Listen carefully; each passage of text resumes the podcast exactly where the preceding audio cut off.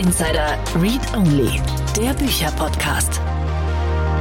Vielen Dank und herzlich willkommen zur heutigen Folge von Startup Insider Read Only. Mein Name ist Annalena Kümpel und ich spreche heute mit Mirko Wolf Wiegert. Und vielleicht habt ihr den Namen noch nicht gehört, aber die Marke, der Mirko vorsteht, die kennt ihr auf jeden Fall. Das ist nämlich Fritz Cola. Mirko hat Fritz Cola 2003 zusammen mit seinem Kollegen Lorenz gegründet und hat jetzt ein Buch über diese ganze Gründungsgeschichte geschrieben. Über die haben wir uns unterhalten, aber auch darüber, was eigentlich dieses ja, diese Marke von Fritz Kohler ausmacht, wie sie so arbeiten, wie Mirkos Tag funktioniert, wie das Team funktioniert. Das ist auf jeden Fall ganz interessant gewesen, mal so ein bisschen in diese Firma reinzugucken. Und ich würde sagen, wir starten direkt mit dem Interview mit Mirko Wolf-Wiegert. Read Only Interview. Hallo Mirko, schön, dass du da bist. Hallo Annalena, vielen Dank für die Einladung. Mirko, hast du gerade Cola? Tatsächlich gerade nein. Ich habe es vergessen, mir vor der Aufnahme mir eine Cola hinzustellen. Und jetzt bin ich hier gefangen. Oh nein, müssen wir noch mal eine Pause machen, dass du dir eine Cola holen kannst oder schaffst du es die nächsten 30 Minuten? Ich schaffe es. 30 Minuten halte ich durch. Okay. Aber danach schnappe ich mir eine eiskalte Fritz Cola. Alles klar. Nach diesem äh, unglaublich plakativen Einstieg, den ich sehr, sehr plump geplant habe.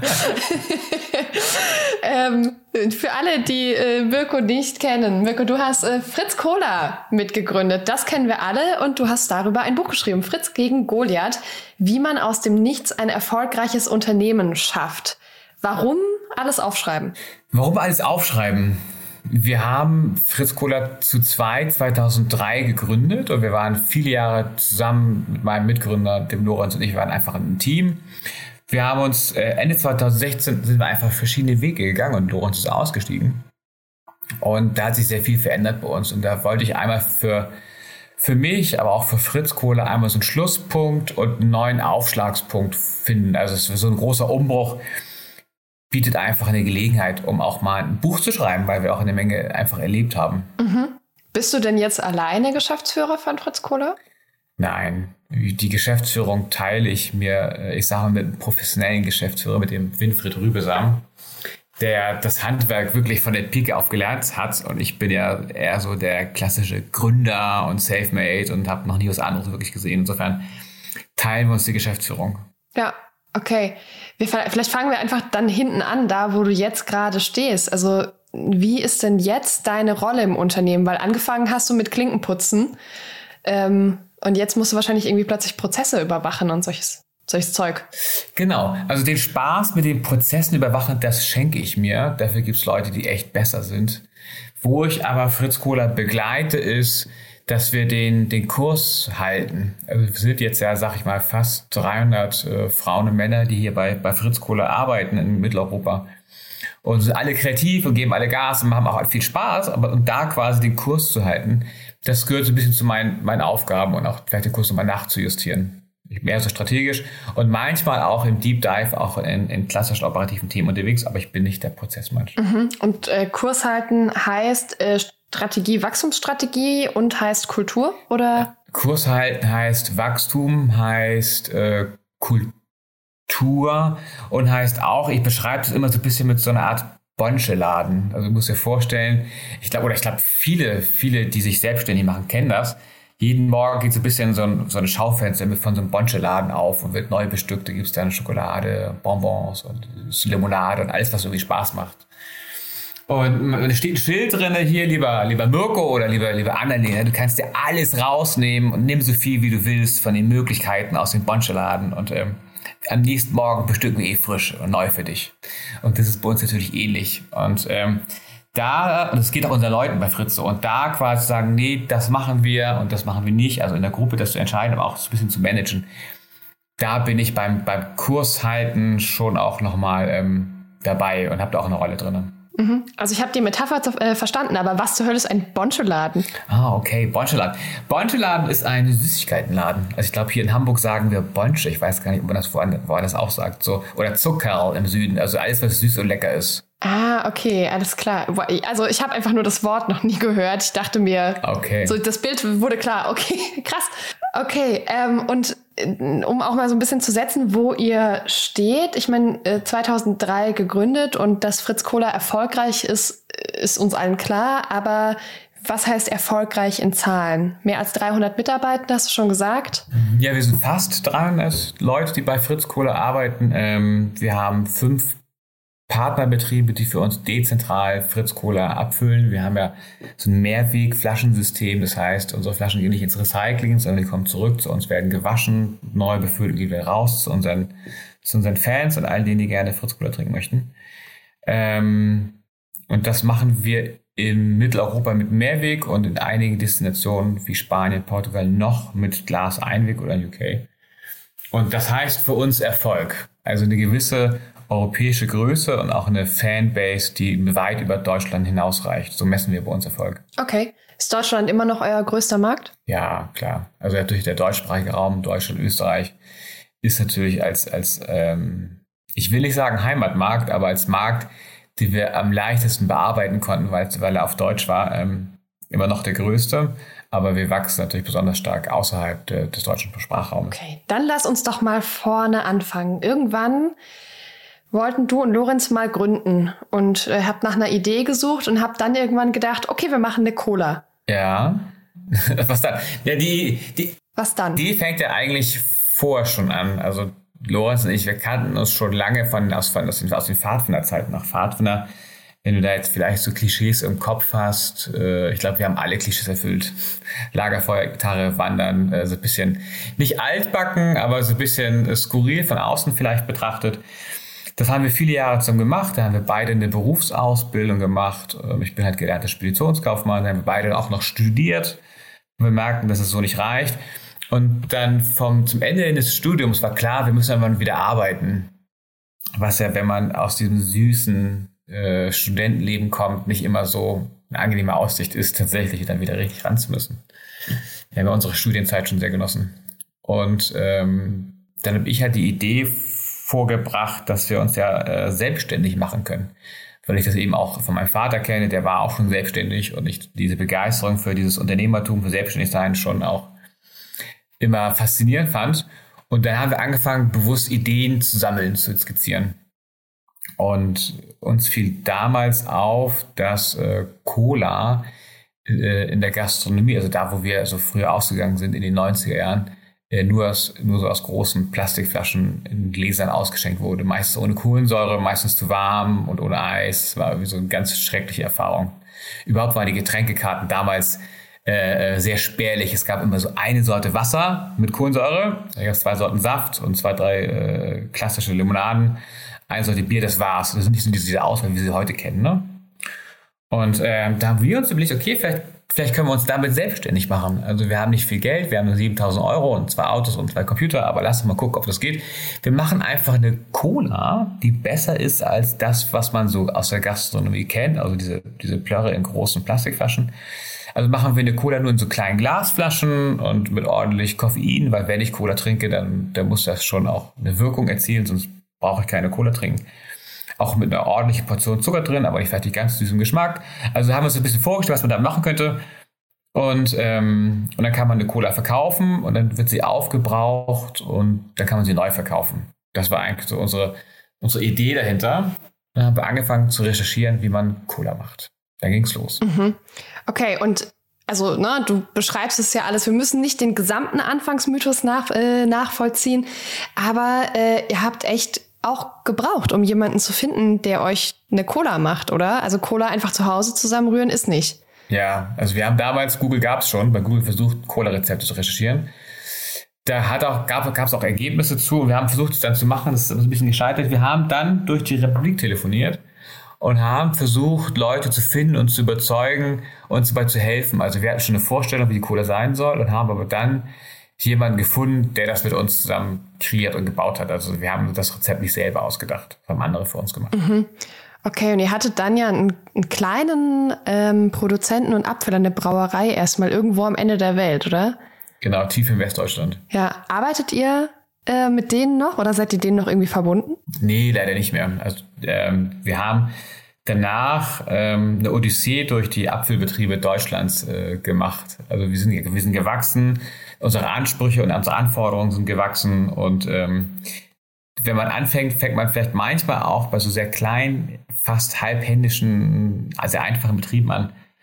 Und heute sind wir einfach schon so groß, dass eine bestimmte Qualitätserwartung dahinter steckt und wir das mit bestimmten Betrieben nicht mehr leisten können. Deswegen sind wir heute woanders. Mhm. Wie oft habt ihr zwischendurch gewechselt, die Dienstleister? Ich habe es tatsächlich nicht gezählt, aber ähm, wir haben im Buch ein ganzes Kapitel darüber. Über einen Ausschnitt zumindest, über, über dieses, diese, diese Odyssee durch die, durch die Apfelbetriebe, was uns da äh, passiert ist. Ja.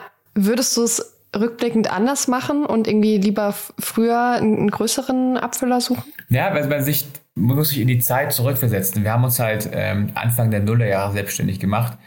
Da war diese, was wir heute so ein bisschen aus der Startup-Szene kennen, dieses, diese, diese, ähm, dieser Geist, ah, wir machen mal was und da kommen junge Leute und mit denen machen wir auch was und die probieren was, probieren was aus und es ist auch okay, wenn was nicht funktioniert und so weiter. Also diese, dieses Start-up, dieses Mindset, das war damals in Deutschland nach meiner Wahrnehmung zumindest noch nicht so verbreitet wie heute. Heute geht das, heute kannst du mit deiner Idee zu vielen großen Betrieben gehen und gehen häufig auch Türen auf und ja, wir probieren es aus und so.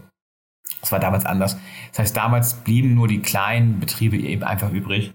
Heute natürlich hat man es ein bisschen leichter, weil einfach schneller auch größere Türen aufgehen und man auch da mehr, mehr Hilfe erfahren kann. Mhm.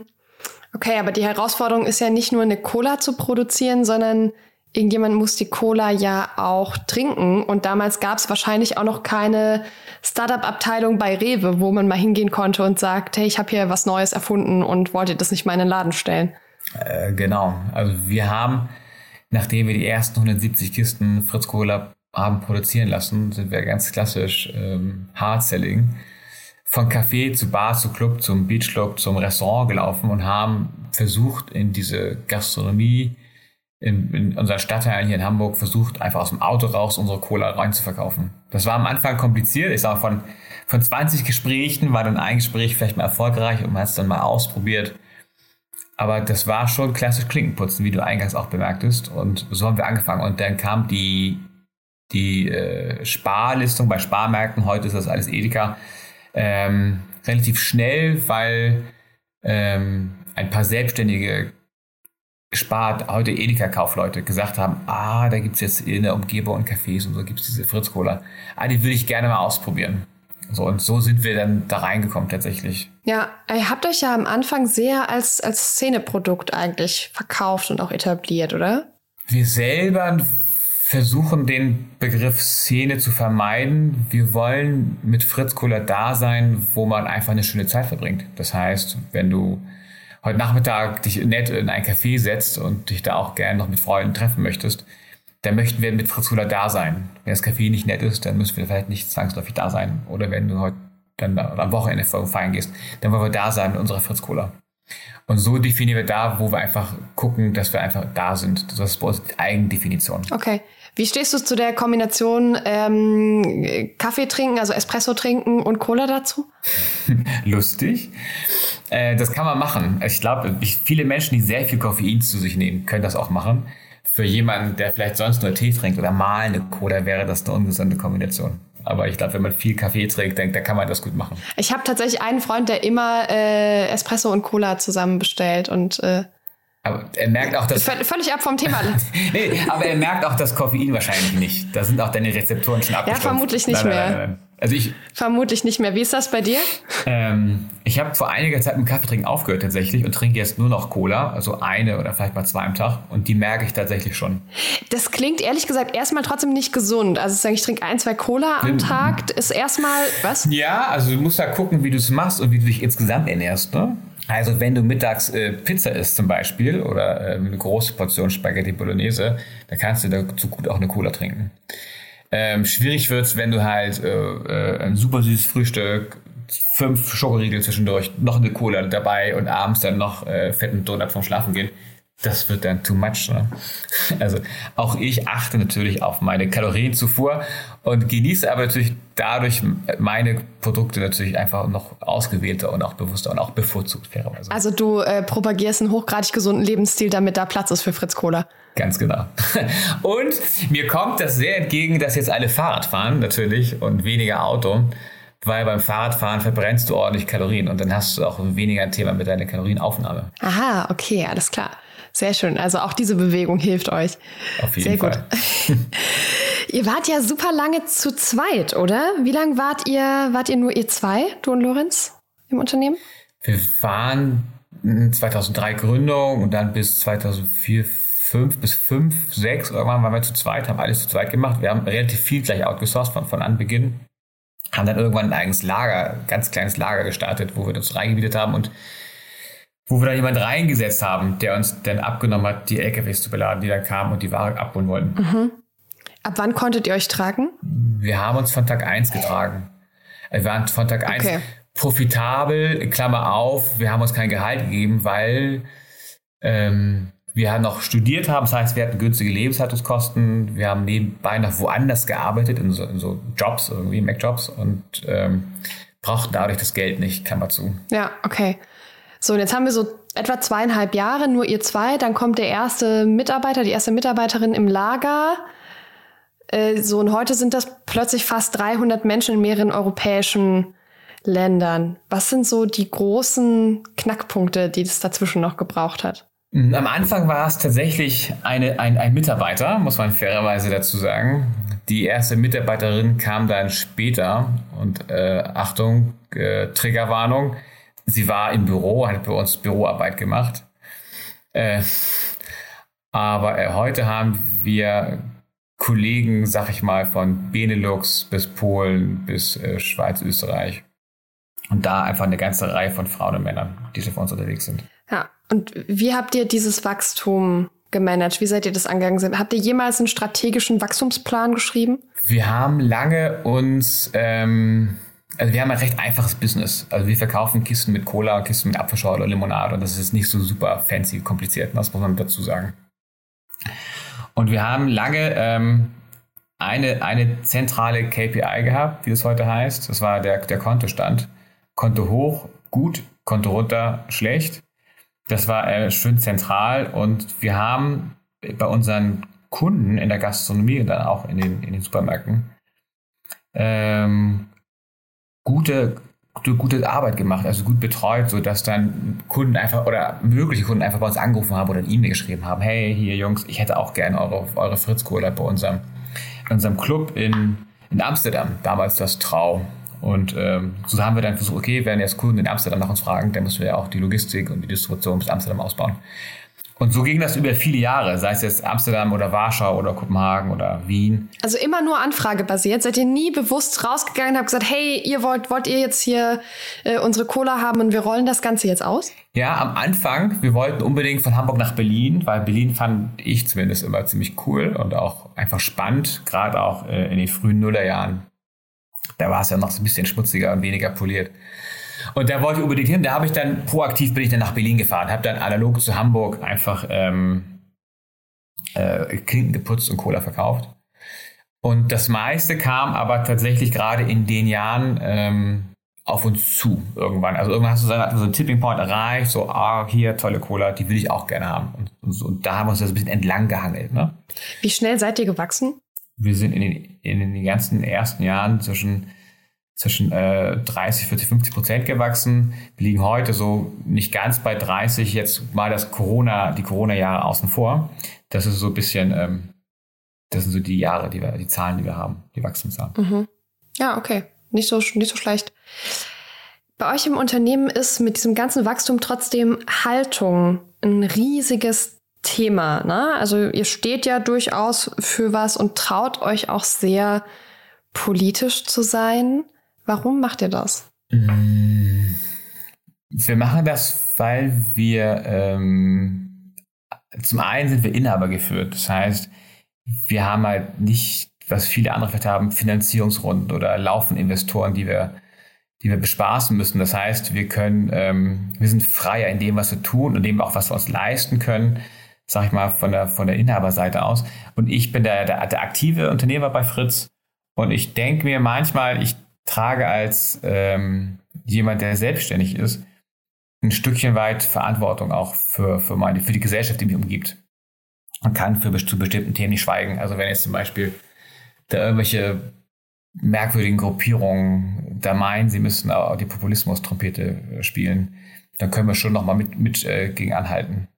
So aus, aus der Denke kommt das. Und wir ziehen natürlich auch eine ganze Reihe von, von Leuten an, die heute auch bei Fritz Cola arbeiten, die das auch gut finden und das mittragen und auch da mit eigenen Ideen einfach dabei sind. Genau, das wäre jetzt meine nächste Frage gewesen. Wie zieht ihr diese Haltung im Recruiting durch? Also wie sorgt ihr dafür, dass halt Leute kommen, die ähm, da mitmachen und die nicht irgendwann sagen, hey, aber wenn ihr das denkt, dann kündige ich? Ähm, gut, wir haben intern natürlich auch harte Diskussionen. Also das ist, das bleibt nicht aus, ne? wenn man, also wir sind, bei uns bewerben sich einfach Menschen, die häufig eine Haltung oder, oder eine Idee haben oder ähm, eine grundsätzliche eine Einstellung einfach äh, haben. Ähm, es führt durch intern auch zu, zu Diskussionen, aber das gehört natürlich auch dazu. Worüber diskutiert ihr? Vielleicht kannst du so eine, eine Diskussion mal aufmachen und uns mitnehmen. Eine Diskussion aufmachen und uns, und uns, und uns mitnehmen. Hm. Äh, da fällt mir jetzt tatsächlich gerade keiner ein.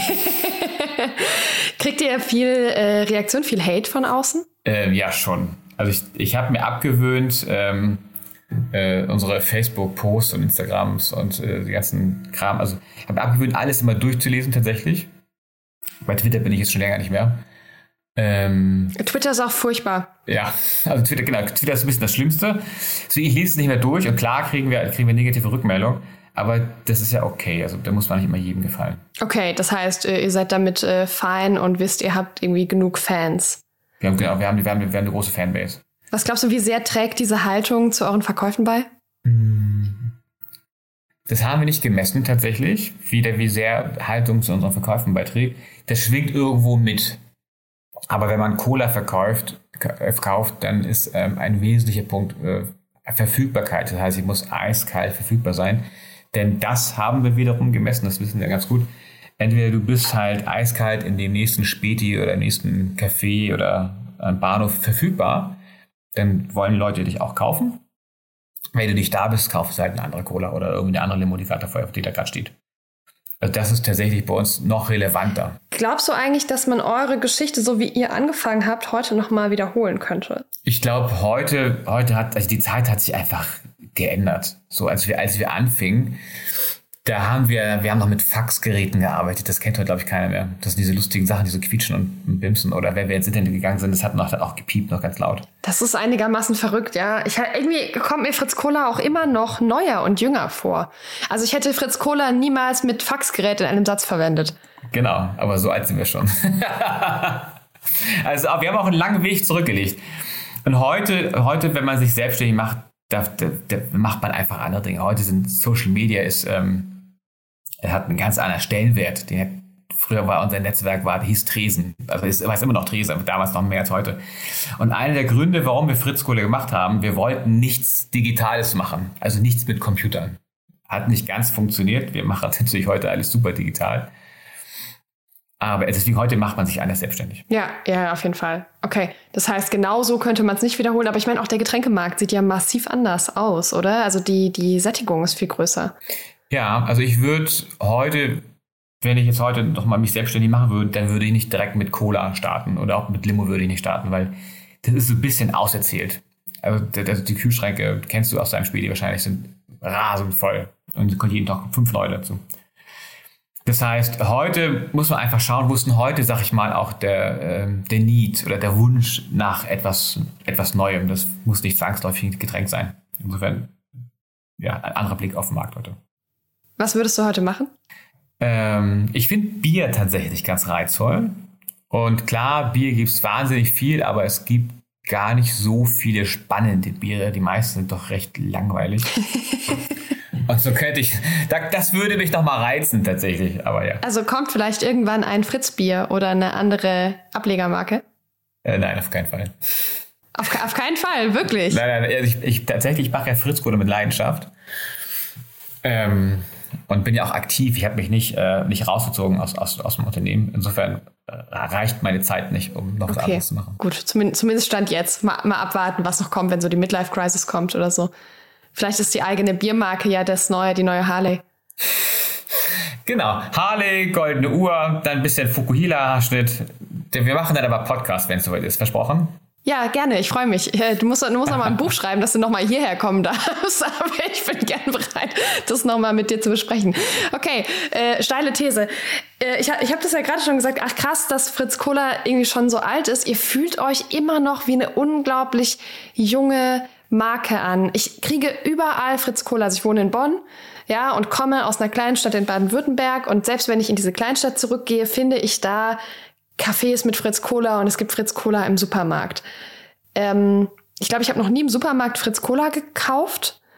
Äh, das ist so ein Kaffee-Ding, aber ich habe trotzdem immer wieder das Gefühl, ach cool, hier gibt's auch Fritz Cola. Das ist immer noch nicht weggegangen. Warum ist das so? Macht ihr das bewusst oder? Ja, also das ist halt, was wir täglich machen. Also das ist, das ist die Mühe der Ebene. Also sag mal, dass wir heute ähm, eine bestimmte Größe erreicht haben, dass du uns auch in Bonn in einem Café findest, also auch abseits der Hauptstraßen, dem geht ja ein langer Marathon voraus und der Marathon geht immer noch an.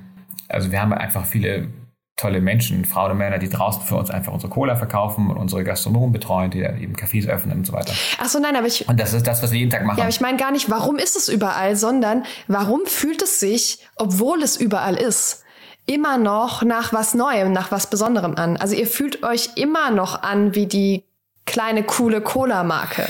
Ja, also zum einen sind wir natürlich die kleine coole Cola-Marke. Also man muss das im Verhältnis sehen. Ich sag mal, ähm, es gibt ja nicht so viele äh, spannende Cola-Marken. Und die nächstgrößere ist dann schon die Cola. Insofern sind wir dann die Nummer zwei, wenn du, sag ich mal, in, in so diese Gastronomie-Szene abtauchst. Die Cola ist einfach Coca-Cola. Zum Beispiel. Und, ähm, und wir sind, wir sind zwei Prozent in Deutschland von denen. Insofern sind wir immer noch Ach, krass, okay. recht nischig unterwegs. Ja. Okay, das heißt aber, ihr funktioniert auch nur so als Marke. Also die Abgrenzung von Coca-Cola ist schon auch Teil eurer Marke. Ja, auf jeden Fall. Klar, wir haben einen eigenen Geschmack. Wir haben, wir haben bewusst auf bestimmte Dinge verzichtet. Also Nachhaltigkeit ähm, war damals noch nicht so bewusst gelebt, aber was wir bewusst nicht gemacht haben, ist zum Beispiel uns in große Plastikflaschen abzufüllen. Weil wir denken, das passt halt nicht zu einer guten Cola. Das gehört einfach nicht rein und auch nicht zu dem ganzen Produkterlebnis. Mhm. Okay. Und, und, ähm, und da differen wir differenzieren uns schon stark über so eine über so eine nicht Anti-Haltung, aber eine, über eine klare Differenzierungsstrategie. Ja.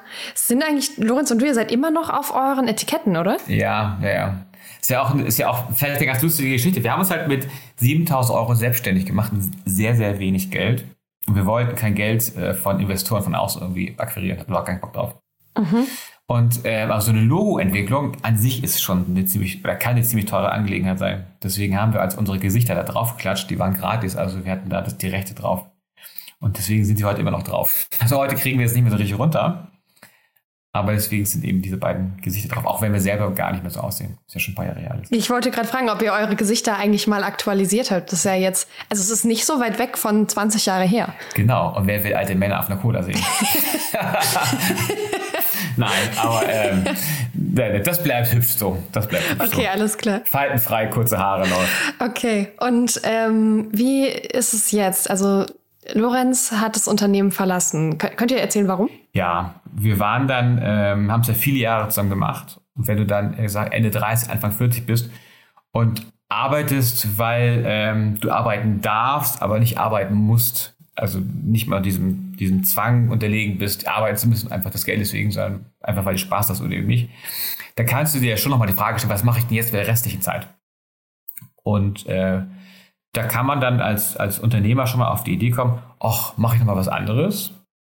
Also ich habe mir damals schon mal gefragt, ob ich nicht vielleicht statt Fritz Cola noch mal ein Bier machen sollte tatsächlich. Und dann habe ich einfach, einfach äh, Geld gehabt, dadurch, zum Aus, dadurch, dass man natürlich auch ausbezahlt wird, hätte man einfach neu starten können. Das wäre eine Möglichkeit gewesen, aber eben so hat mein, mein Mitgründer und Lorenz hat eben gesagt, ach nee, dann mache ich nochmal was anderes. Ach so, okay. Das heißt, äh, Lorenz hat entschieden, einfach was anderes neu zu gründen. Ja, einfach erstmal auch mal nach den harten Jahren erstmal Urlaub zu machen. wir, wir haben ja sehr intensiv gearbeitet hier bei Fritz. Ja. Hast, hast du denn jetzt einen normalen Arbeitsalltag oder bist du immer noch quasi 24-7 Unternehmer und immer dabei? Nee, ich habe einen normalen Arbeitsalltag. Von Montag bis Freitag. Einfach morgens bis abends. Ich bin viel unterwegs, aber es ist ein normaler Arbeitsalltag. Ja. Ganz entspannt. Was hat sich denn im Unternehmen verändert? Was sich im Unternehmen verändert hat, ist, wir sind notwendigerweise professioneller geworden. Also ich sag mal, eingangs die KPI mit Kontostand, die ist super praktisch, weil die einfach sehr, sehr simpel ist. So haben wir natürlich heute einfach mehr KPIs und einfach haben wir professionelleres Management drauf. Was geblieben ist, äh, ist in der Regel die, die Spaß und die Freude einfach an unserem, an, an Cola-Verkauf und Cola machen. Und so das, einfach so, das so attraktiv zu machen, dass du zum Beispiel immer noch der Meinung bist auch, dass wir jung und, und frisch sind. das ist eben auch eine Menge Arbeit, was wir bei Fritz machen. Ähm, du hast gerade erzählt, wie sich das Unternehmen verändert hat. Und wir waren jetzt irgendwie auch schon bei so 30 Minuten. Deswegen wirst du denn heute von vielen UnternehmerInnen so nach Tipps gefragt oder hältst du Vorträge? Ja, ich, ich werde tatsächlich ähm, häufiger mal gefragt über, über, über LinkedIn oder über, E-Mail oder auf persönlichen Treffen, gerade vor Corona. Einfach nach, nach Vorträgen oder nach Austausch und ähm, ich schaffe nicht alle Anfragen tatsächlich ernsthaft und gut zu beantworten, aber teilweise schon. Und dann werde ich auch, ich wurde neulich von einem, von einem, einem Unternehmer, tatsächlich auch einem Mann ähm, aus Brasilien besucht, der macht da irgendwie Getränke nett und haben uns nett getroffen und werden auch noch in Austausch bleiben, weil es auch ganz spannend war. Oder ähm, ja, also das gibt es das gibt's schon häufiger tatsächlich. Mhm. Was sind denn so Standardtipps? Weil unsere HörerInnen sind ja zu einem guten Teil auch Gründerinnen und Gründer. Was würdest du denn mitgeben? Was ich gerne mitgebe, ist ähm, durchhalten. Die Veranstaltung ist halt doch auch ein Marathon. Und das, das Leichteste ist ja, ist ja dann irgendwie der Start, aber dann in, dem, dem, in den Mühen der Ebene, sag ich mal, ähm, das Unternehmen auch weiterzumachen, da nicht das Interesse oder die, die Lust zu verlieren. Und das Zweite, was ich halt ähm, aus meiner Erfahrung mitgeben möchte, ist halt, das nur Dinge zu machen, für die man wirklich 100% begeistert, begeisterungsfähig ist. Also ich selbst habe nie so wirklich aufs Geld geschaut, auch wenn ich heute auch, auch mit Fritz Kohler Geld verdiene, aber es war nie die Motivation. Das hat mir aber sehr, sehr geholfen, tatsächlich Dinge zu machen und auch diesen Marathon einfach durchzustehen. Und das dritte und letzte, was ich vielleicht aus meiner Erfahrung äh, mitgeben möchte, aber wo ich dann auch gerne auf das Feedback von anderen gespannt bin, ist eine bestimmte finanzielle Unabhängigkeit zu wahren. Ähm, ich selbst habe halt nicht die Erfahrung, wie viele Gründer heute, sage ich mal, von Finanzierungsrunden zu Finanzierungsrunden zu laufen. Mir das sehr geholfen, da immer unabhängig zu bleiben äh, und da auch einfach Entscheidungen fürs Unternehmen zu treffen, die nicht unbedingt äh, nach, nach Finanzierungsaspekten. Das ist so ein bisschen das, was, was aus meiner, basiert auf meinem Erfahrungsschatz, was ich anderen vielleicht mitgeben möchte. Mhm. Okay, wie geht's weiter bei Fritz Kohler? Was sind eure nächsten Schritte? Bei Fritz Kohler werden wir weiter im, im Ausland, oder das ist im Ausland, in Europa weiter wachsen auf jeden Fall und werden einfach da ähm, gucken, dass wir auch die, die Gastronomen in, in Paris oder in, in, äh, in London begeistern. London ist gerade ein bisschen schwierig, aber dann werden wir auch einen Weg wieder hinfinden.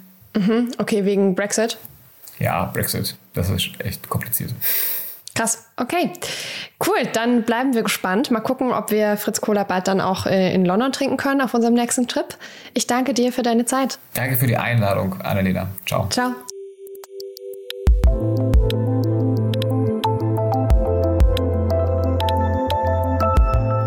Das war das Interview mit Mirko. Ich hoffe, es hat euch gefallen und wenn ihr jetzt neugierig auf sein Buch seid, dann hört gleich gut hin. Jetzt kommt der Steckbrief und die Infos für unser Gewinnspiel. Read Only Steckbrief. Titel und Autor. Fritz gegen Goliath und es ist von mir, Mirko Wolf-Wieger, zusammen mit Oliver Domschalski geschrieben. Verfügbare Sprachen. Das Buch ist jetzt auf Deutsch verfügbar und demnächst auch auf Englisch. Seitenanzahl. Das Buch hat knapp über 300 Seiten. Verlag. Econ Verlag. Wo erhältlich? Das Buch kriegst du im Buchladen deines Vertrauens oder online. Preis. Das Buch kostet 20 Euro. Read Only Gewinnspiel. Preise. Du kannst eins von fünf Exemplaren von dem Buch Fritz gegen Goliath gewinnen. Bedingungen. Erstens, such dir deine Lieblingsplattform aus. Du kannst Instagram oder LinkedIn nehmen. Dort gehst du auf das Profil von Startup Insider, folgst dem Profil und suchst den Post zu diesem Gewinnspiel. Dann noch den Post liken und schon bist du im Lostopf. Und für den Fall, dass du gewonnen hast, benachrichtigen wir dich.